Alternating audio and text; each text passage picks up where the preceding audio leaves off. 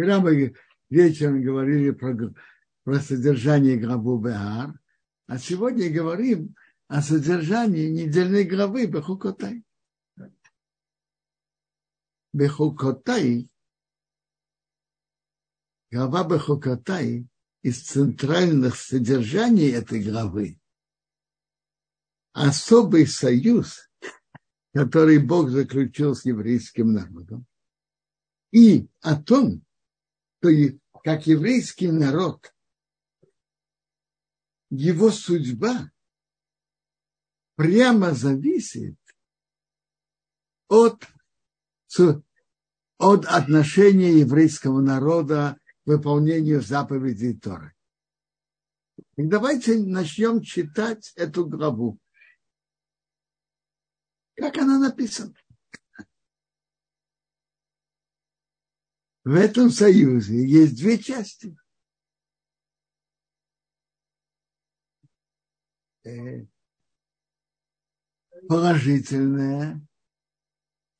Что будет, когда евреи будут идти по заповеди, соблюдая заповеди Торы?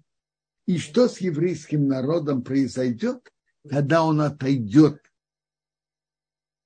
от выполнения заповедей Тора. Так начнем читать хорошие стороны. Основное содержание этого всего отрывка, что судьба еврейского народа зависит от одного и только от одного. Насколько еврейский народ будет идти из, по пути Торы соблюдать ее заповедь. Я читаю как написано, перевод. Если по моим законам будете идти, и мои заповеди будете соблюдать и делать. Интересно.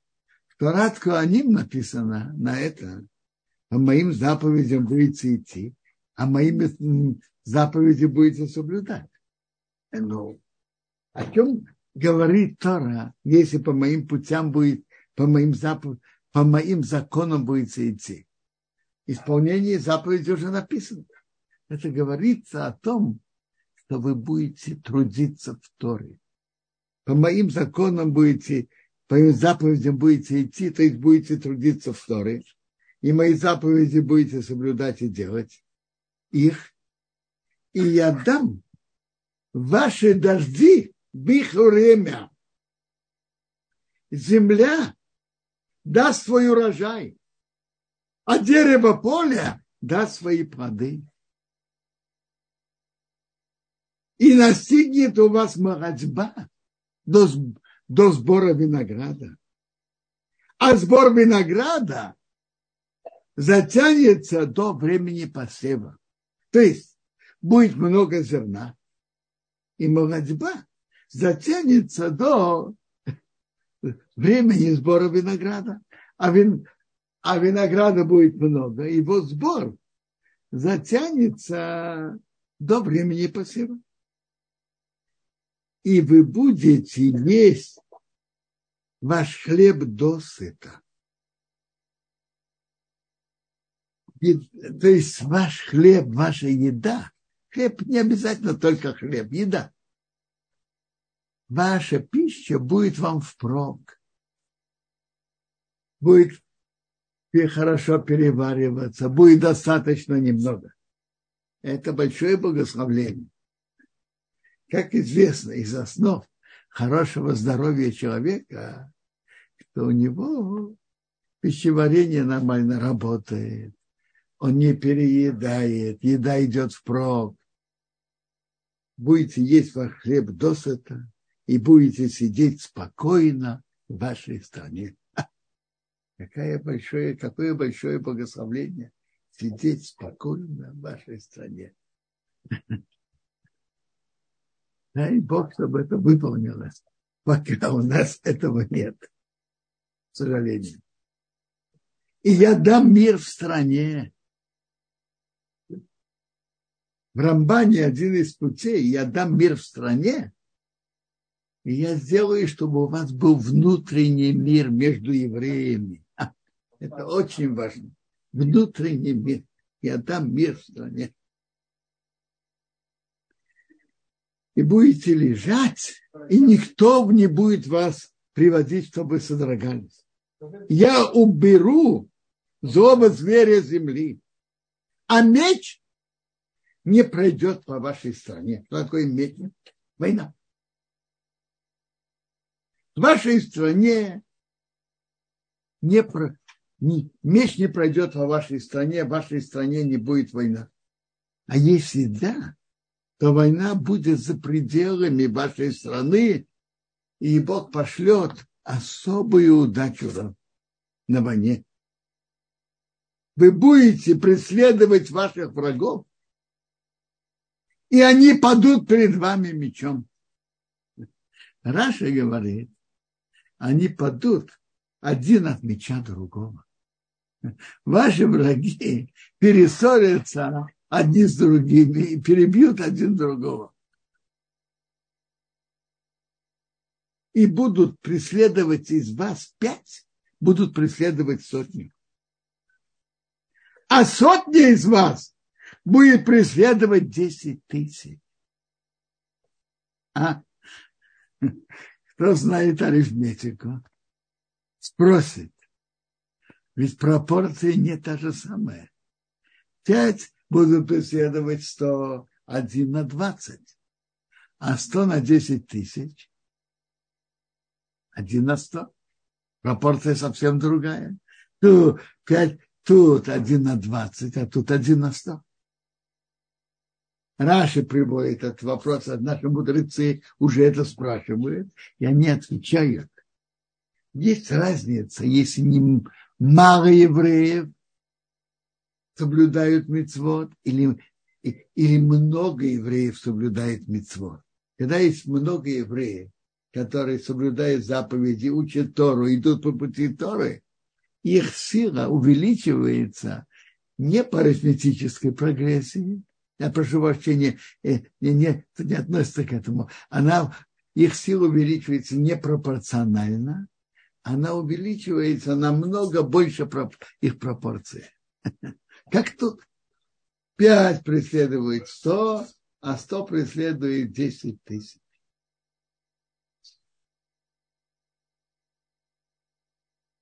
И падут ваши враги перед вами мечом. И я повернусь к вам, распрожу вас и размножу вас, и установлю мой союз с вами вы будете есть старое, и старый будет искать качественным и будет держаться, и, и будет, э, не будет, вы можете это будете спокойно есть. А старое из-за нового должны будете выносить. То есть в амбарах есть зерно, надо будет выносить другое место, потому что уже пришел новый урожай надо его вносить в амбар. И я дам мое присутствие среди вас, и не отвергнет моя душа вас. Близость Бога, близость с Богом – это большой-большой подарок. Я буду идти среди, находиться, идти среди вас, быть среди вас. Я буду вам Богом, а вы будете мне народом. Я Бог ваш Бог который вывел вас из земли египетской, от того, чтобы быть им рабами.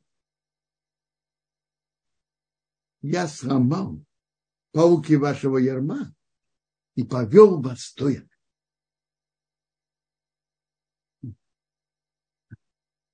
Тут интересно, тут корова.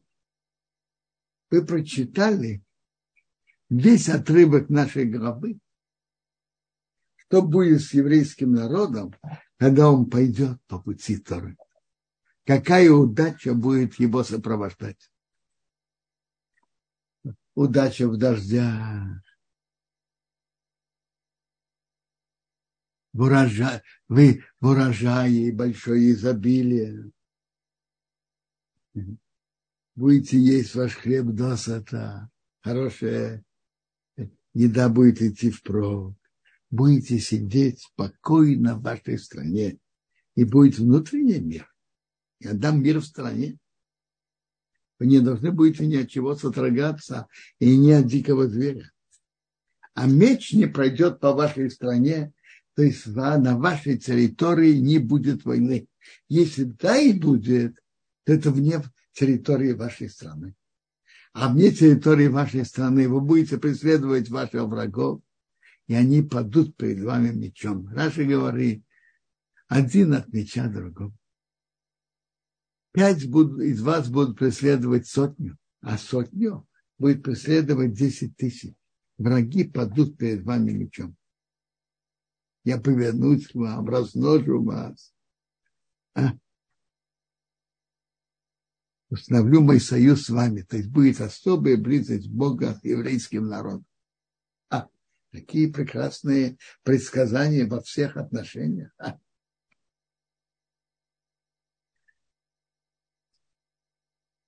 Вслед за этим идет вторая часть. Что произойдет, если еврейский народ отойдет от Торы? Я не буду читать это слово за словом, предложение за предложением, а перескажу своими словами. Если вы не будете соблюдать, так будет у вас неприятности, болезни разные, поражение от врагов, они будут над вами властвовать, не будет дождя.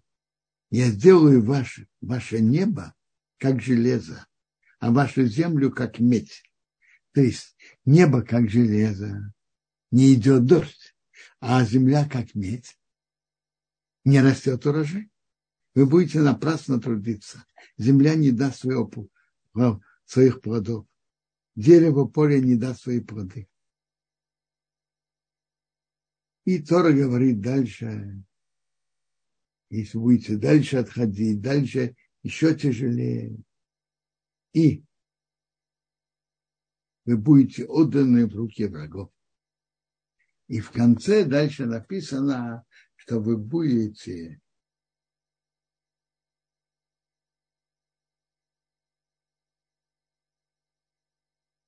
то вы будете изгнаны из вашей земли а города будут пустынными. Есть кто задает вопрос, а почему хорошие предсказания короткие, а предсказания о наказании намного длиннее?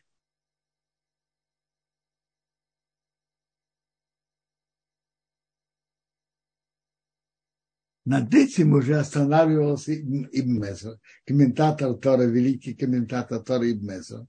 И он говорит так, когда все идет хорошо, так и очень кратко можно сказать, что человек здоров, и мир в доме, и, здоров, и все нормально.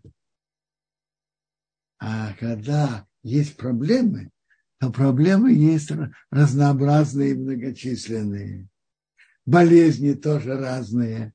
Поэтому э, это намного, намного длиннее рассказывать. А когда все хорошо, не надо долго рассказывать. А вообще, давайте поймем. То есть, то есть, что Бог говорит?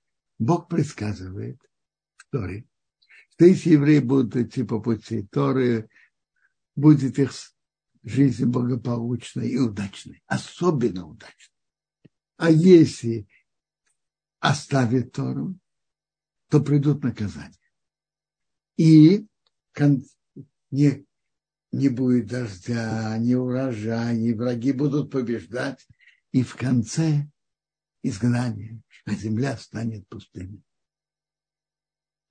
Предсказано, или предсказано, и, к сожалению, это исполнилось было изгнание.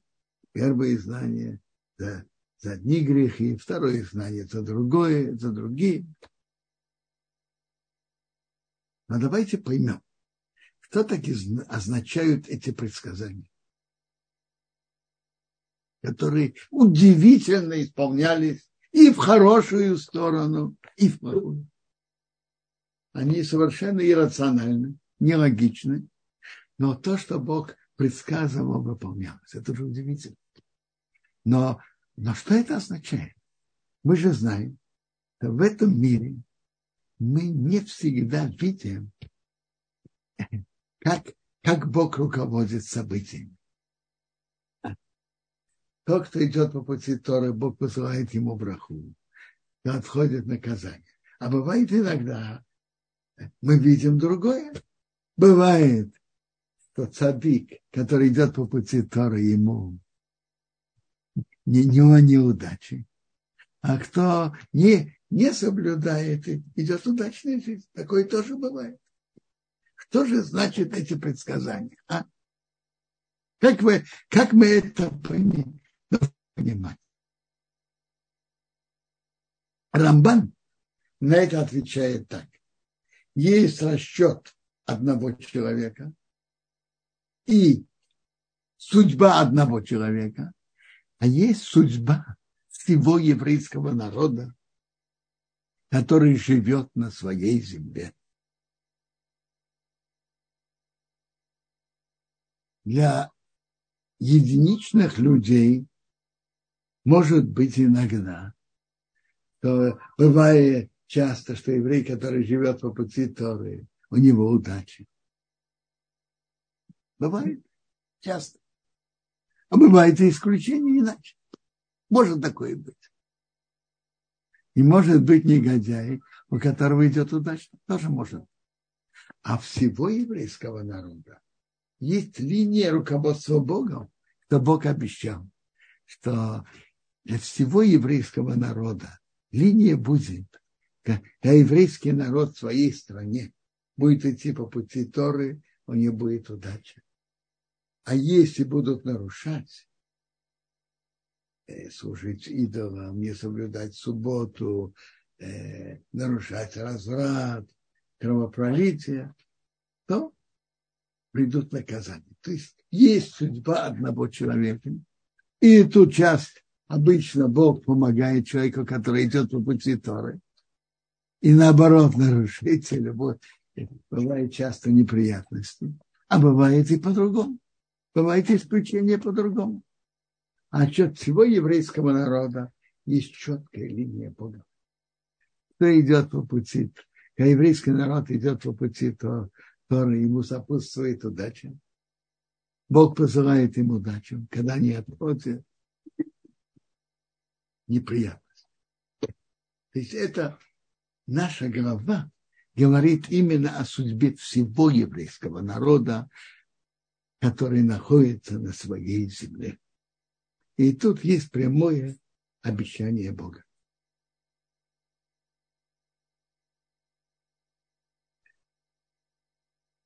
Бог посылает неприятности не сразу, постепенно. Предупреждает неприятности, чтобы пробудить, чтобы исправиться. А если, а если это не помогает, еще неприятности и так далее, маленькие неприятности, больше неприятностей, если еврейский народ не обращает на это внимание и, про, и продолжает служить идолам, э, другие нарушения, разврат, нарушение субботы, кровопролития, то придет победа врагов и изгнание из страны. Это то, что, то, что наша глава пишет. С другой стороны, теперь, очень интересная часть тут интересное предложение, когда приходят неприятности на еврейский народ. Что? Э, какая должна быть реакция народа? А? Так тут написано так. Если не послушаете, будете идти со мной бекери, случайно. Пойдете со мной кери. Что такое кери? А? Кери – это случайность. Это, что значит пойдете со мной случайно? То придут на вас, на вас еще наказание. Что такое случайно? Есть перевод Раши, а есть перевод Рамбам. Раша говорит Керри случайно. Человек соблюдает заповеди, но, как говорят, соблюдающий по настроению. Есть настроение, одевает филин. Нет настроения, не одевает. Есть настроение, молится Минху. Нет настроения, не молится. Иногда так, иногда нет. То есть это по, по случайности, по настроению. Это перевод Раши. Это, это очень плохо. Соблюдением заповеди должно быть основой человека.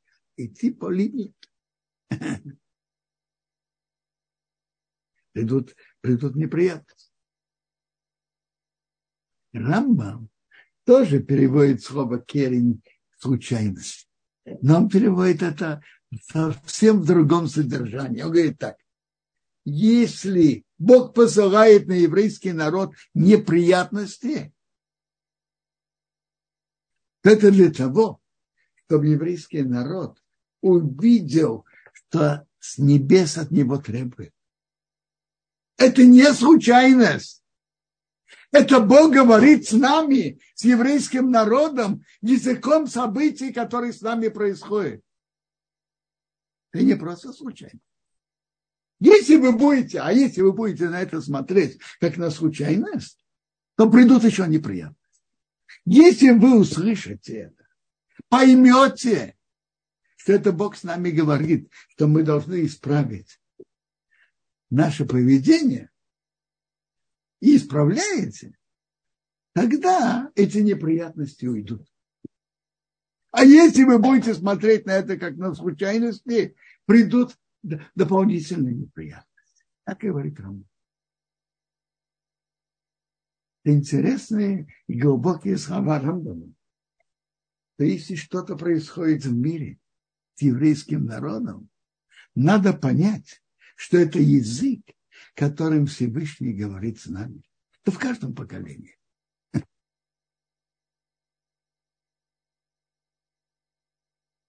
И в нашем тоже.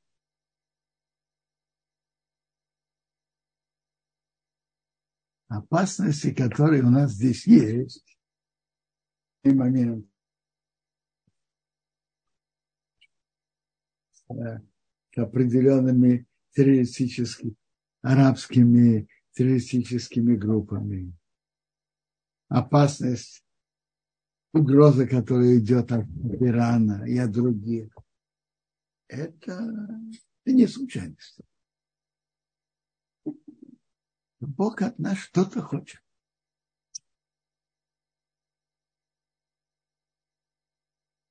Значит, что-то, что-то улучшит наше поведение. судьба еврейского народа зависит от одного и только от одного.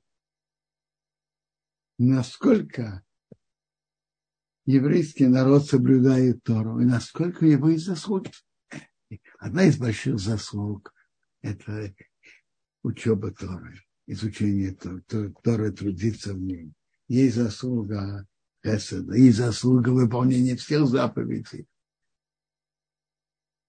Когда есть угрозы, это говорит, что надо увеличить наши заслуги.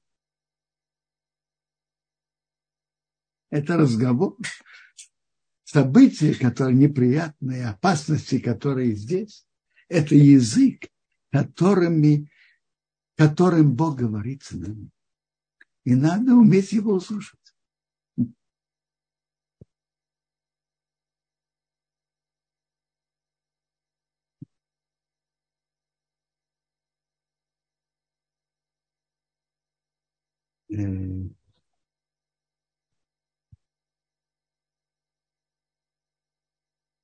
В нашей, в нашей голове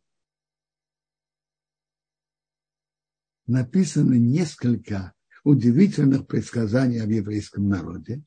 Ну, одно из них о том, что если еврейский народ отойдет от Торы, и, и это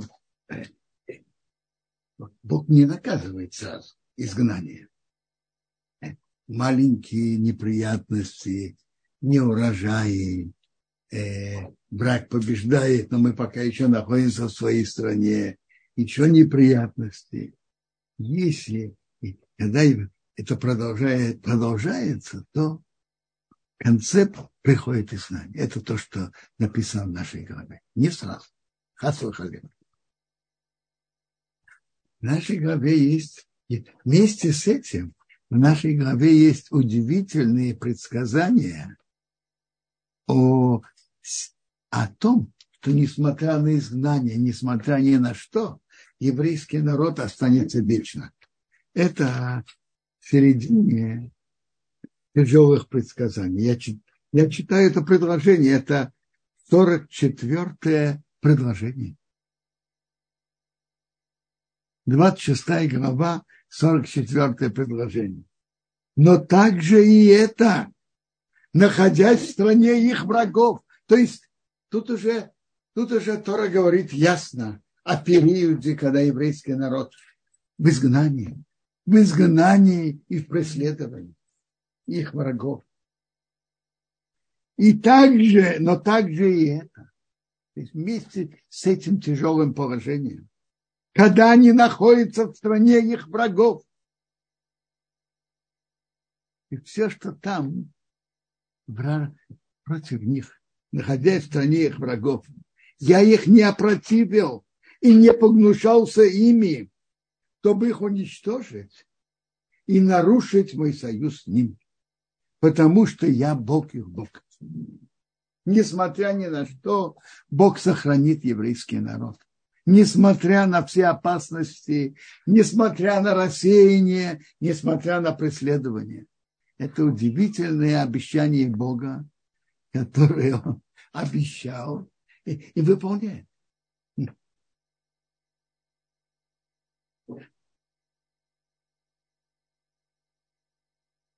возможно, мне кажется, тут же написано два выражения. Он не опротивил и не погнушался. Уничтожить их, нарушить мой союз с ними. Почему два выражения? Мне кажется, что тут имеется в виду две опасности, которые угрожают еврейскому народу, когда они находятся в стране их врагов. России есть опасность физического уничтожения, а есть опасность духовной ассимиляции, разрыва союза с Богом. Мне, мне кажется, что эти, не видится, что эти два выражения говорят об этих против двух опасностей. Несмотря на это, еврейский народ останется. Я их не опротивил, чтобы их уничтожить физически и я не погнушался ими, нарушить мой союз с ними, чтобы разорвался союз духовной связи между Богом и еврейским народом.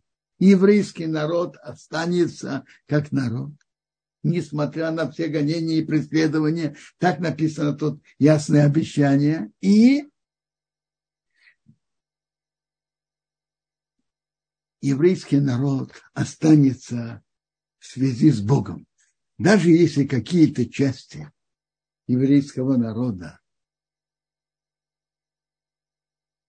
пойдут за разными идеологиями и оторвутся от Торы, всегда останется важная часть евреев, которые, которые останутся в связи с Богом и физически еврейский народ останется, несмотря ни на что-то. Такое обещание тут написано. И духовно останется в связи с Богом.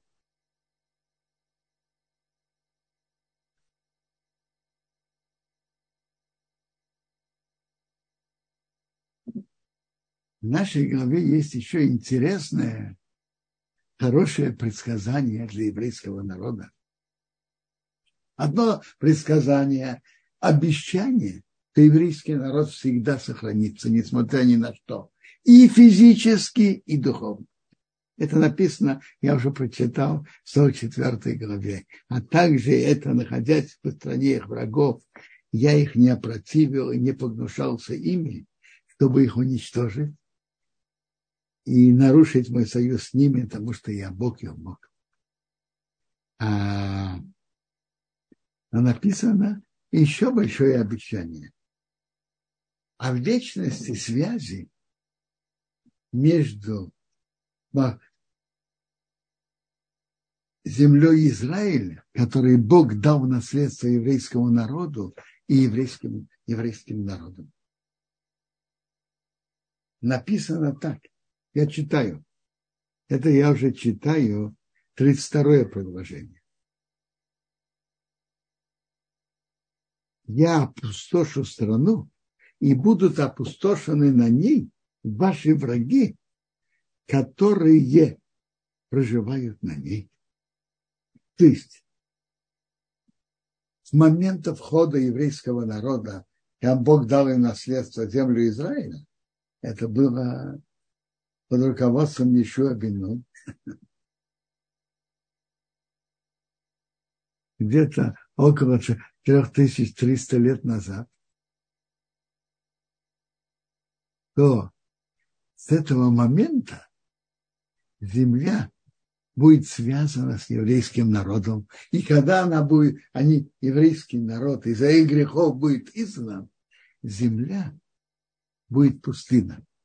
Земля, она же прекрасная земля Израиля, особенная. Но с момента, что еврейский народ туда вошел, она связалась навсегда с еврейским народом.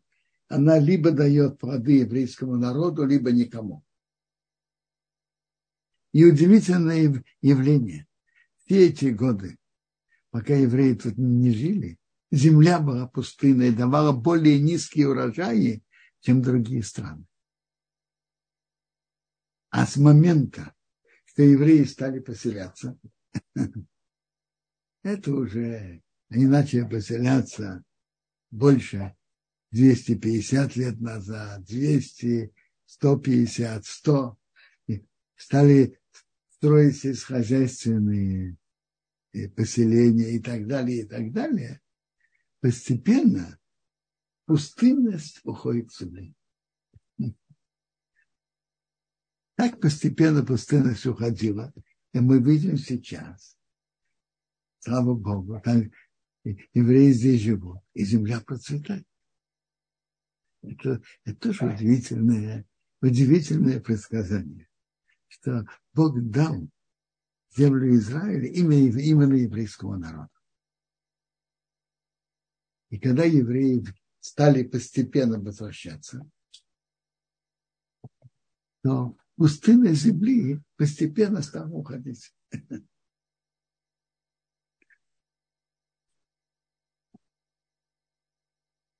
Это, это тоже удивительное, как Раша пишет, это хорошее предсказание для еврейского народа.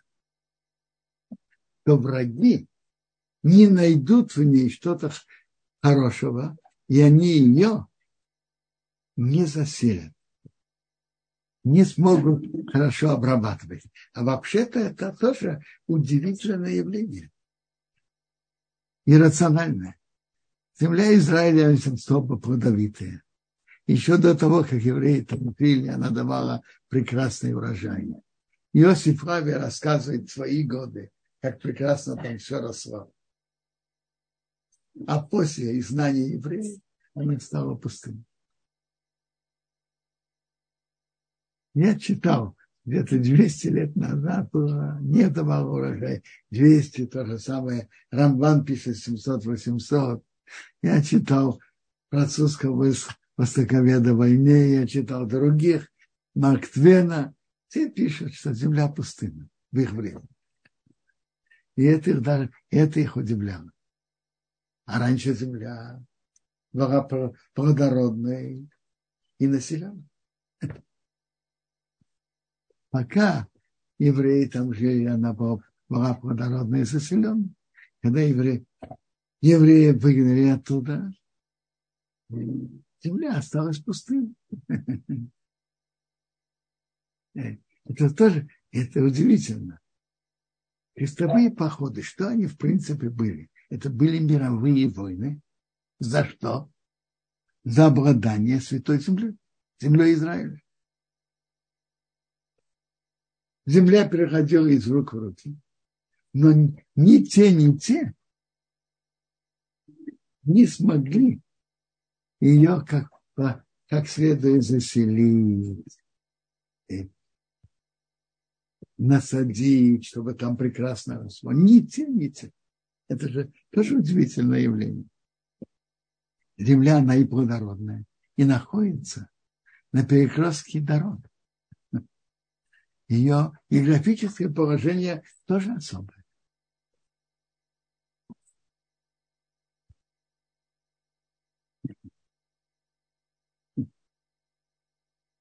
Ну, если есть вопросы по этой теме, пожалуйста, и, и, и да, будем продолжать дальше. А, огромное спасибо за урок, Ударав. Есть вопрос такой у Юрии. У Юрия, если Бог так любит Израиль, почему такие страшные проклятия? Я где-то читал, что эти проклятия есть на самом деле замаскированные в обертку зла и проклятия истинные благословения. Если это так, можно ли это разъяснить? Смотрите, обертка оберткой. Я, я сейчас иду по простому пшату. Простому пшату. Смотрите.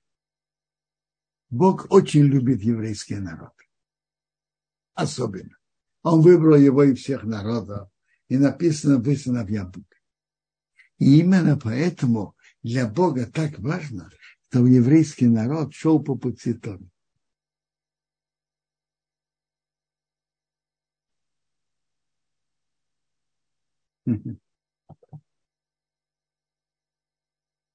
Еврейский народ, они армия Бога.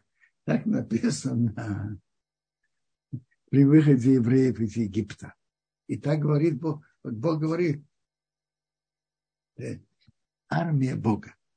Отношение к солдатам, с одной стороны, больше еврейского к этому еврейскому народу больше требований. Они армия Бога. Это пророк Амос говорит. Только вас я знаю и всех народов земли. И поэтому я вас наказываю за ваши нарушения. То есть, потому что вы ближе ко мне. И, и большая важность, чтобы именно вы, вы как армия Бога шли по пути Торы. Я вас спрашиваю, и если есть кто-то,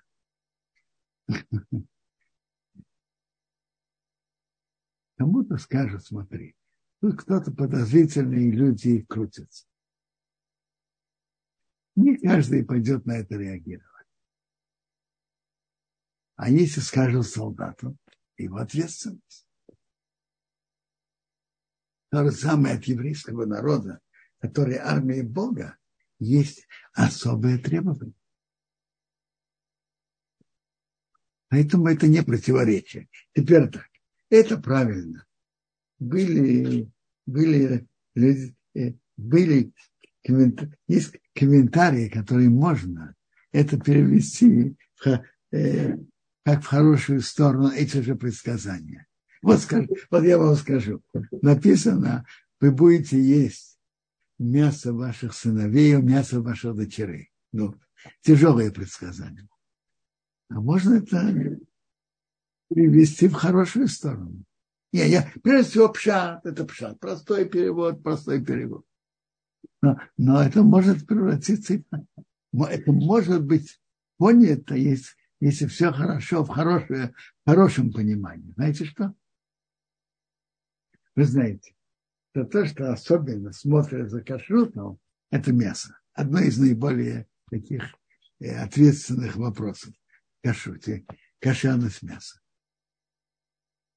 Вы будете есть мясо ваших сыновей и дочерей, вы сможете спокойно есть мясо и у сыновей, и у дочерей, не должны будете беспокоиться даст хороший ли кашрут у них или нет. У вас дети будут очень достойны.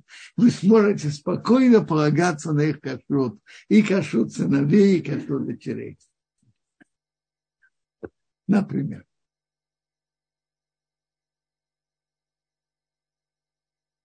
Тут на экране был вопрос, я выразился, что сейчас Бог говорит с нами языком событий.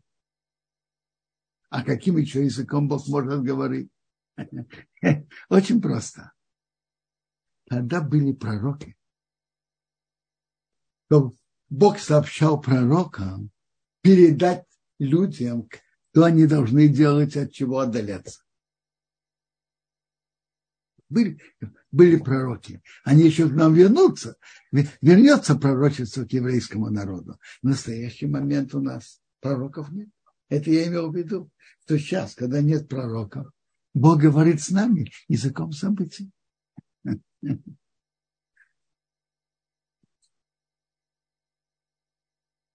Действительно, события требует нас подумать, что мы можем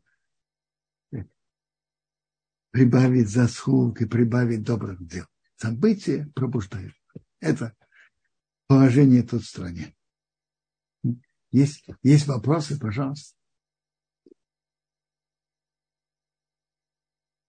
А, Квадарав, есть вопрос, но не совсем по теме. Здесь еще вчера был задан. А, ставим на я конец хочу, я, я вам скажу, так как тема очень интересная и горячая, я не хочу отойти, э, отойти от этой темы, вы понимаете? От темы, в которой мы сейчас находимся, я не хочу уйти в другую сторону. Тут Владимир спрашивал, а кроме языка событий, как еще говорит Бог? Я, я же на это только что ответил, что когда были пророки, Бог говорил пророкам, и пророки сообщали, сообщали народу, что Бог от них хочет, чем Бог недоволен, что Бог хочет велит исправить. Когда были пророки. Пророки говорили. А сейчас уже больше двух тысяч лет у нас нет пророков в еврейском народе. Нет. Вообще во всем мире нет пророков. И тогда Бог говорит языком событий. То есть, э, э, когда мы приходим за советом к мудрецу, мы не можем так сказать, что это так же, как событиями Всевышний говорит через, отвечая через мудреца. Не совсем понимаю, что вы, что вы тут связываете. Я не понял. Не совсем понял. Смотрите, мудрецы, они большие люди в Торе. И бывает, что, что Бог вкладывает в уста мудрецов Торы то, что человек должен. Это правильно. Но все-таки это не то же самое, как пророки, которым Бог с ними прямо говорил. Это другой уровень. У больших людей Торы сейчас, которые в Торе, может быть Руаха Кодеш, но все-таки пророчество – это другого уровня, более высокого. Есть еще вопросы? Есть поднятая рука у Эстер. Эстер, пожалуйста, включили вам руку. Э, извиняюсь, руку заметили, включили микрофон. Спасибо большое. Спасибо, Раб. Я хотела спросить, откуда мы знаем, что наше изгнание продолжится 2000 лет? Есть в Микре такое или у... у, не, не, не понял вопроса наше изгнание продолжится 2000 лет. Это... А, кто, а, кто сказ... а кто сказал такие, такие слова? Я не знаю. Мы не знаем. Не знаем. А вот я слышала, что что было 70 лет, а это будет 2000-летное знание. Нигде такого не видел. И не слышал. Спасибо. Спасибо. Это ответ. Спасибо На, на, про то изгнание написано 70 лет. А про второе изгнание не написано. Но написано, да, что это зависит от нашего возвращения к заповедям. Это да написано. Ну, ведь сказано, что 6 э, тысяч лет это, а седьмое будет точно поколением уже это Мэя Машеха, так как это? Правильно. Смотрите, написано удивительные есть написано в Гебаре, что когда земля Израиля будет давать свои плоды своему народу, это признак близости хорошего времени. Как, какого уровня, э, количество плодов, какого уровня плодородия. Ну, не знаю, но написано. Это написано в Геморе. И это приводится, приводится пророчество Ехескова. Пророк Ехесков говорит, а вы, горы Израиля, ваши ветки давайте, и плоды несите еврейскому народу, потому что близок приход. А сам приход Мошеха написано э, в самой Торе в главе Ницавим, что зависит от нашего возвращения к заповедям Бога. И Рамбан это так тот четко определяет. Там написано 70 лет про первые знания, а второе зависит от чувы. Спасибо, шаббат шалом.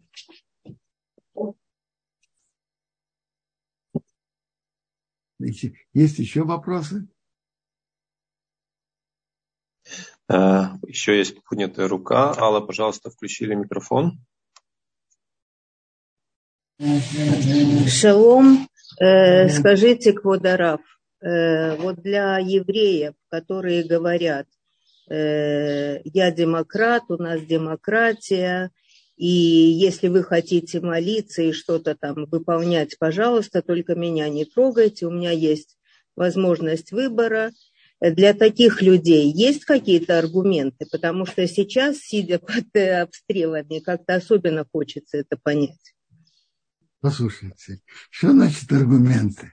Аргументы есть, но должны же быть уши их услышать. О, да, это важно.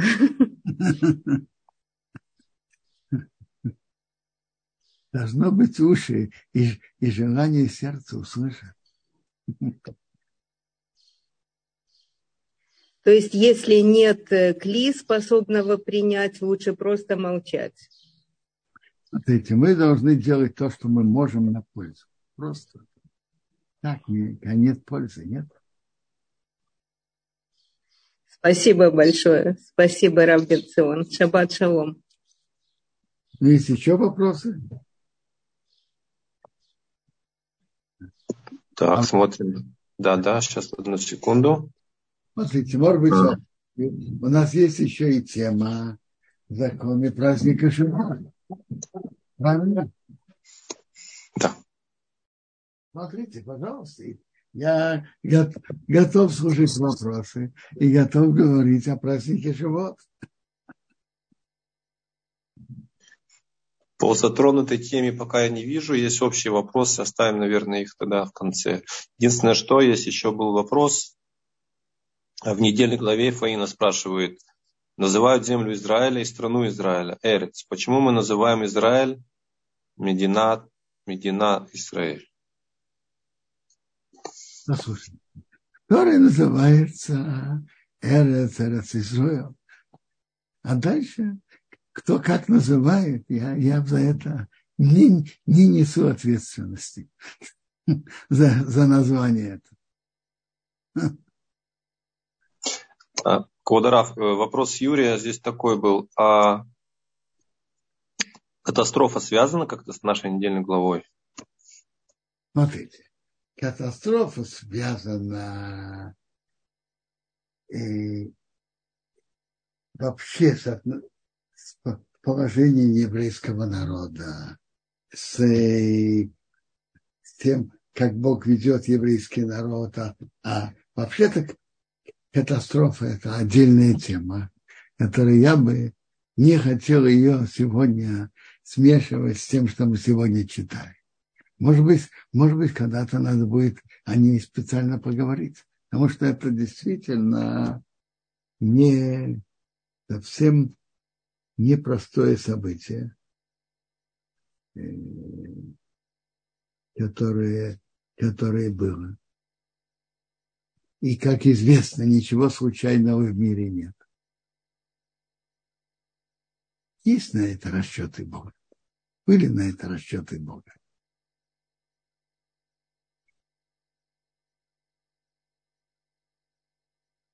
Скорее, не то, что Скорее это было определенное, как, как называется, сокрытие лица Бога, что, что на внешний вид как будто не видно его руководством. Но это был, было.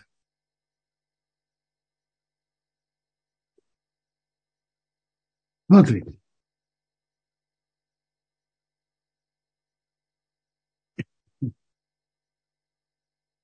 Я думаю, что если мы захотим говорить подробнее об этой теме, то я думаю, мы ее сегодня точно не закончим.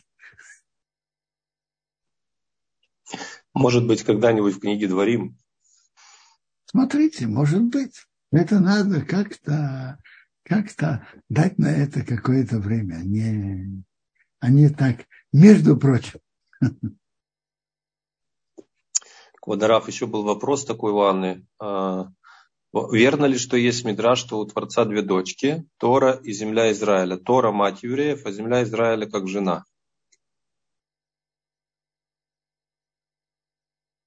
Я не знаю, я этот мидраж не видел. Есть или нет, я не знаю. Я не видел. Может быть, есть, я не знаю.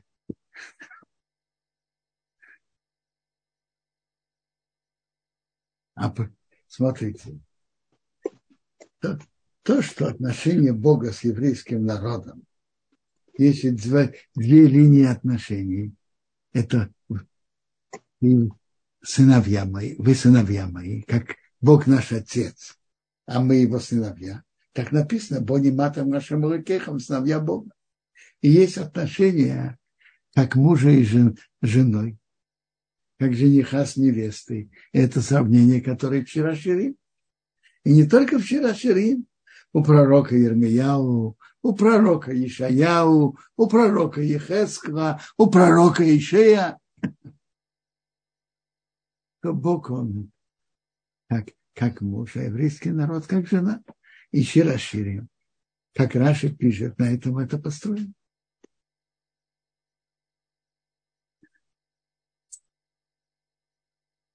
одной из сторон, которая есть особенная в отношениях жениха с невестой, мужа с женой,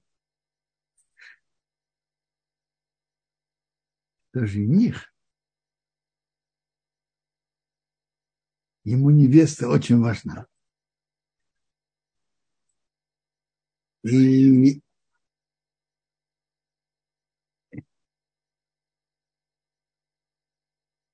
есть еврейский народ, величие Бога в этом мире проявляется после связи Бога с еврейским народом именно через еврейский народ. И когда еврейский народ находится на высоком уровне, то и почет Бога на более высоком мире, на более высоком уровне. Когда еврейский народ более э, упадшем положении, то и почет Бога более упадшем положении. Нет таких чудес. Бог сделал, поставил зависимость, свои чудеса в мире судьбой еврейского народа. И между мужем и женой, между женихом и невестой есть взаимность отношений. Отец сына, отец всегда дает сыну лучше, хуже, отец, он отец. А между жених, мужем и женой, женихом и невестой. Отношения могут быть более теплые и менее теплые. И в зависимости от отношений невесты, от теплоты невесты к жениху, зависит теплота жениха к невесте. Тут в отношениях между женихом и невестой есть а, взаимность чего меньше, чего почти не проявляется между отношением между отцом и сыном.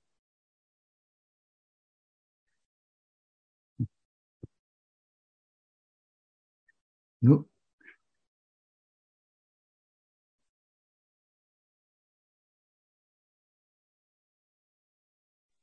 если эту тему мы пока на этот раз уже, как говорится, скажем, закончили говорить сегодня, э, тема очень широкая, их надо не дальше говорить, но в этот раз. Так, может быть, поговорим о законах и обычаях праздника Шаббат.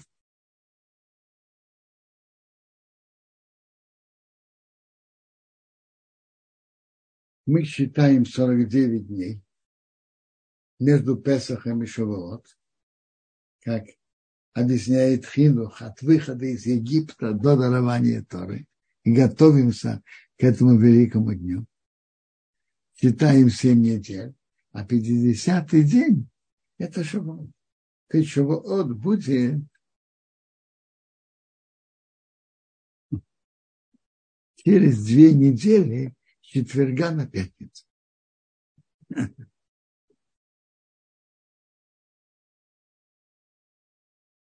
Ну, то есть Шавуот выпадает на пятницу, а после него идет суббота.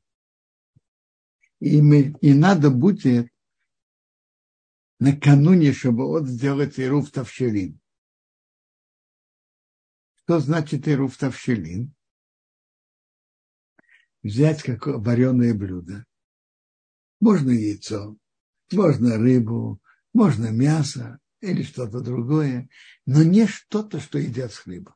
Что, я прошу прощения, не что-то, что такое блюдо, что едят само по себе, не с хлебом. Например, печеная картошка, я думаю, не годится. Печеная картошка, я думаю, никто не ест хлеб. То есть это может быть вареное э, яйцо, рыба, мясо, и взять это и взять булочку, поднять, взять это и отложить это и на еду в шаббат. И перед этим сказать браху. Наша кидшану мицота, вецибона мицват и рув, и надо потом сказать этим и мы можем э, варить, и печь, и жарить, зажигать свечи и делать все, все что нам нужно с праздника на, ша, на шаббат. Это обычная форма делать еру.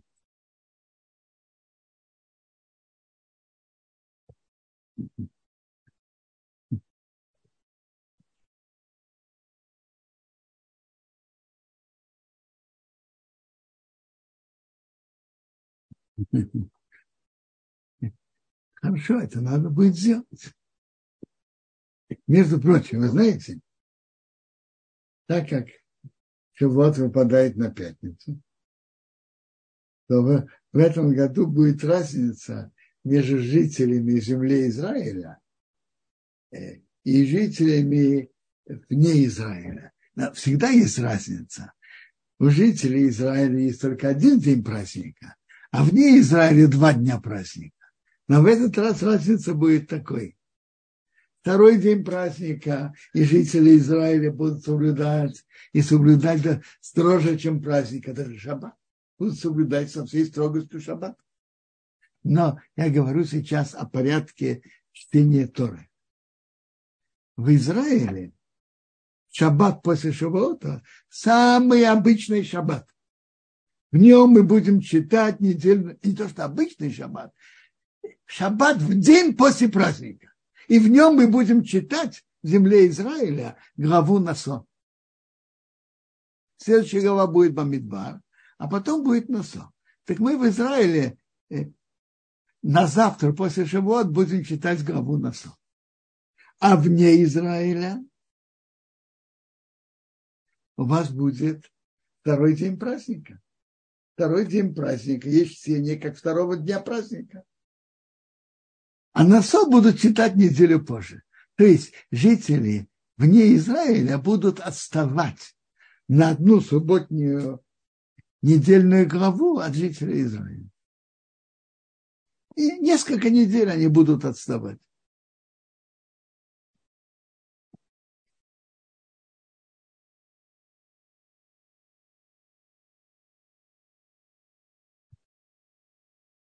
Тут был на экране вопрос, э, тут был на экране вопрос, когда зажигать свечи в праздник. Смотрите, есть две, э, некоторые женщины зажигают праздник точно так же, как в шаббат перед праздником, А некоторые зажигают уже вечер, сам праздник.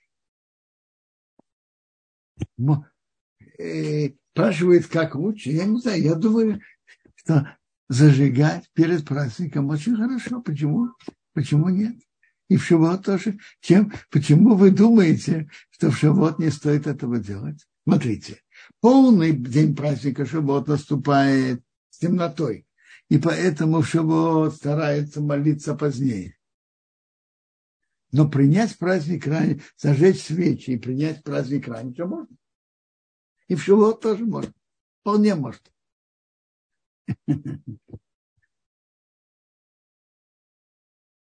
Ну, есть, есть вопросы? Или я продолжаю про Шавот? Квадраф можно продолжать, наверное, пока. Да пока будем продолжать. Смотрите. Праздник можно делать э, праздник.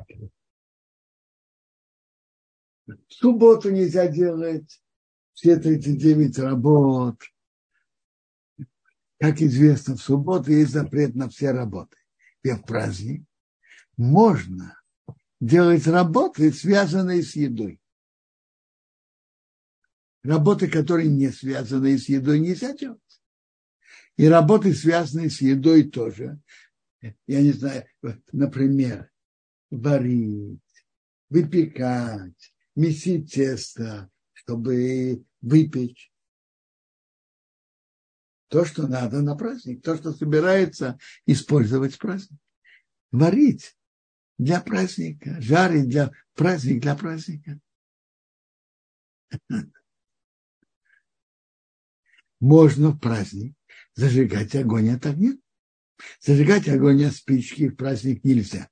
Огонь от огня для праздника, для варки или для освещения ночью можно.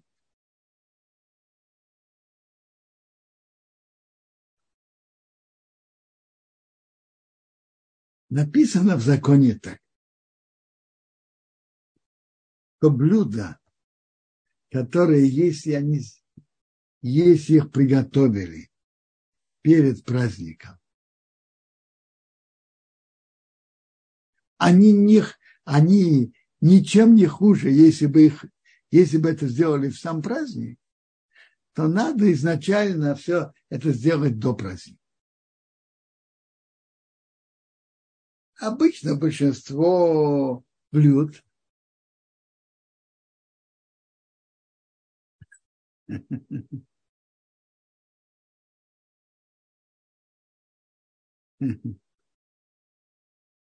большинство блюд свежие, вкуснее. Но есть блюда, по которых известно, что не свежие, зачастую более вкусные. Например, говорят про компот, который приготовили заранее, они, может быть, даже еще лучше, чем свежие. Поэтому такие блюда надо приготовить заранее. То же самое лапша, которую хозяйка сама делает. Я не знаю, сколько хозяек сейчас делает лапшу, производит э, месяц и выпекает лапшу, это я не знаю. Но те хозяйки, которые это делают, говорят, что лапша, приготовленная заранее, ничем не хуже, чем свежая. Поэтому такие, э, такое надо сделать изначально перед праздником.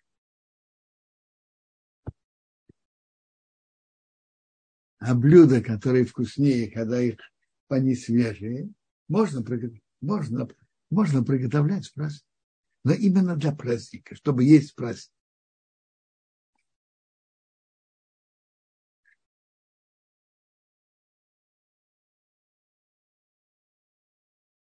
Есть какие-то вопросы по обычаям Шивота, законам Шивота? Квадраф я проверяю, пока что напрямую нет. Пока нет. Нет, нет. Так еще раз, я сказал о нескольких темах. Во-первых, я говорю про, про и Руф Тавшилин, который надо будет, э, надо будет это сделать накануне праздника Шавот, и надо будет приготовить, и это оставить на шаббат.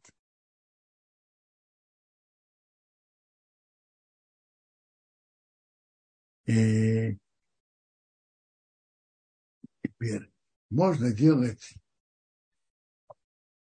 работы для праздника Шавуот, э, готовить еду, то она была более, более свежей и вкусной.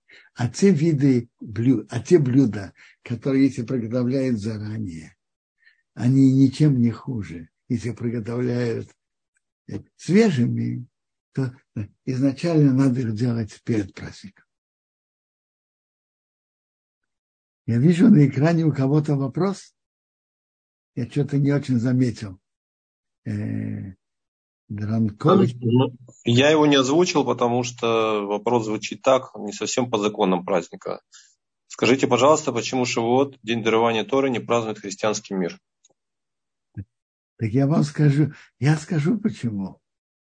Этот вопрос, знаете, кого надо спросить? Этот вопрос надо спросить у христиан. Бог дал нам Тор. И действительно, они понимают, что он к ним действительно не имеет отношения. Это рада на еврейского народа.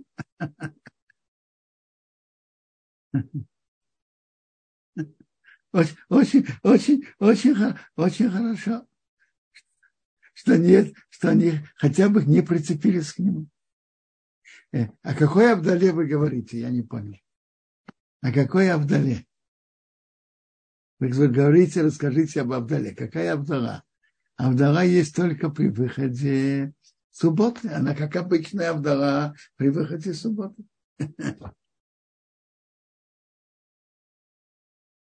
Ведь праздник Шавуот переходит в шаббат, а потом выходит шаббат. И Авдалу делает при выходе шаббата. Это как всякая Авдала.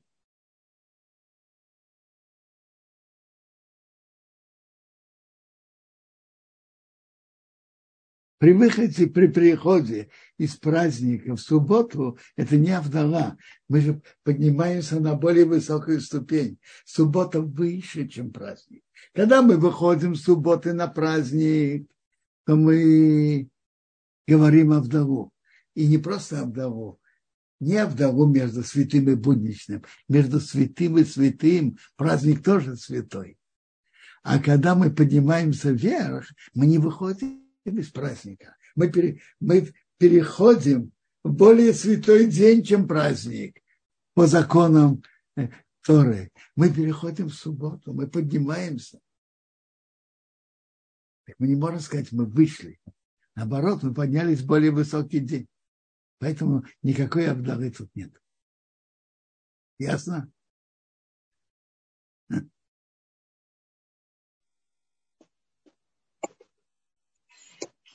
Э, есть вопросы общего характера? Можно сейчас или? Можно. Да, вот здесь был вопрос такой. Э, а, это уже было отвечено. Сейчас, секунду, где-то я видел здесь, кажется.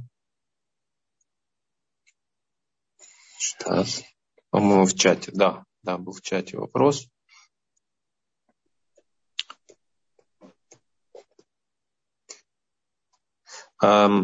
Есть ли какая-нибудь э, извинительная браха, если в шаббат перенес мукцы, или только чува поможет? Значит, браха.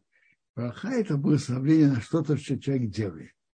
А если человек что-то ошибся, что-то нарушил по ошибке, надо делать чуву, сказать перед Богом, что я в том-то ошибся, я сожалею, и принимаю на будущее так не делать. И быть более, более аккуратным и осторожным в этом вопросе. И лучше, и больше изучать это, законы этого, в данном случае законы Мукса. Но браха тут не подходит. Спасибо, Квадраф. Еще был вопрос такой. Андрей спрашивал, дайте совет Кодарав, как исполнять заповеди для Творца и не думать даже не натязать, что делаю я это для себя в этом или в будущем мире. Спасибо. Давайте скажем так. Прежде всего надо делать. Само действие очень важно. А вот вторая часть, это уже работа над сердцем. Но я не... Прежде всего, надо обратить внимание, выполнять как надо, со всеми пунктами и подробностями. И, мне, и постепенно человек таки будет это делать, потому что это мецва. А над этим, понятно, тоже надо работать. Это уже работа сердца. Это не, не, не указание, как просто дайте указание, и так будет. Прежде всего, когда человек делает даже для самого себя, скажем, своего будущего мира или этого мира, Мецва приносит благословление в этом мире тоже, и определенно в будущем. Так э, самое главное, чтобы человек выполнял заповеди аккуратно и, и точно. А дальше это уже работа над собой, выполнять миц, мицвод во имя. Но это не первая работа над собой. Первая работа, чтобы человек таки выполнял все законы хорошо, как надо, аккуратно. А затем таки над этим тоже надо работать. Самое главное, чтобы человек выполнял как надо.